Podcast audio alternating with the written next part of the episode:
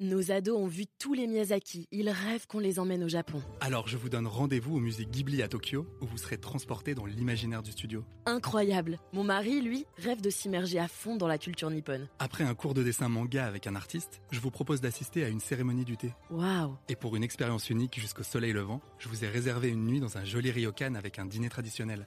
Je nous y vois déjà. Avec Marco Vasco, ne rêvez plus, vivez votre voyage l'esprit libre. Au rendez-vous sur marcovasco.fr pour imaginer votre prochain voyage sur Les podcasts du Figaro. Vous connaissez ces phrases qu'on répète bêtement sans vraiment savoir si elles ont du sens? Ou pire, si elles ont un jour eu une autre fonction que celle de meubler une conversation après avoir épuisé le sujet météo, la hausse du coût de la baguette et la vie qui passe décidément trop vite? Mais si, petites pensées venues d'on ne sait où et qui semblent tellement banales qu'on n'oserait jamais supposer qu'elles soient fausses. Eh bien, soyez prêts, puisque je m'apprête justement à les briser en mille morceaux.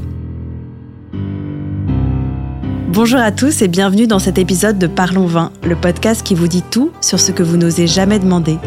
Je suis Alicia Doré, journaliste et responsable éditoriale du Figaro Vin, et dans cet épisode, on va parler de rouge, de blanc et de ces moments où tout fout le camp. Idée reçue numéro 1, blanc sur rouge, rien ne bouge, rouge sur blanc, tout fout le camp.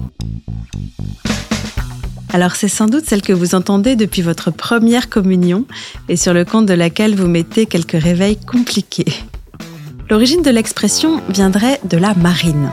Si le pavillon blanc était au-dessus du rouge, les marins restaient à bord et personne ne bougeait. À l'inverse, c'était quartier libre et là, tout le monde pouvait aller s'en jeter un petit ou deux derrière le pompon dans les bars du port. Certains pensent qu'elle serait en fait bourguignonne et qu'on aurait coutume de boire le chardonnay avant d'entamer le pinot noir. Bref, il est difficile de savoir par où commencer pour ne pas finir la tête au-dessus de la cuvette, du moins pour les plus rapides. En fait, il ne s'agit pas d'une question de couleur. Sinon, les sommeliers qui vous serviraient un chardonnay en apéritif avant d'enchaîner sur un merlot seraient manifestement de grands dangereux. Mais plutôt d'une question de mauvais mélange. La règle d'or, c'est de commencer doucement par les vins les plus légers et secs pour aller vers les plus puissants et les plus tanniques, et donc paradoxalement du blanc vers le rouge. Mais il y a une autre règle qui m'a été soufflée par un bouilleur ambulant plutôt bien alambiqué, ne jamais mélanger alcool de fruits et alcool de grains. Autrement dit, éviter de mélanger la bière, le vin et les spiritueux dans un laps de temps qui serait beaucoup trop court pour que votre corps soit en mesure de tout métaboliser correctement. Sinon, vous courez effectivement le risque d'avoir la tirelire en palissandre au petit matin. Maintenant, l'idée reçue numéro 2. Le rosé serait un mélange de blanc et de rouge. Alors qu'il s'agisse d'un vague souvenir de cours d'art plastique ou d'une partie de chromino en maternelle, il reste indéniable qu'en matière de peinture, rouge et blanc aboutissent invariablement à du rose. Mais le vin a ses raisins que la raison ignore. Et l'idée selon laquelle le rosé serait un savant mélange de vin rouge et de vin blanc est fausse à 99%. En fait, le rosé est issu de cépages rouges dont la peau macère avec le jus pressé, donc tout comme un rouge, mais moins longtemps, d'où une couleur plus pâle. C'est en quelque sorte un proto-rouge.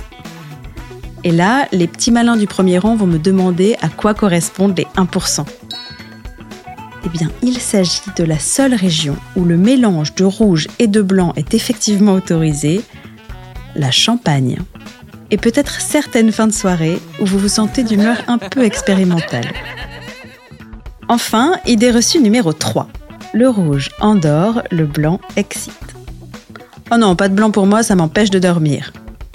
Qui n'a jamais entendu cette phrase de la part d'un vieil oncle en train de se resservir un deuxième verre de côte En fait, des études démontrent que le taux de sucre présent dans certains vins blancs pouvait perturber l'endormissement en ayant un effet excitant similaire à la caféine, tandis que les antioxydants en plus grande concentration dans le vin rouge pouvaient au contraire vous rendre plus apte à ronfloter avant même de passer au dessert.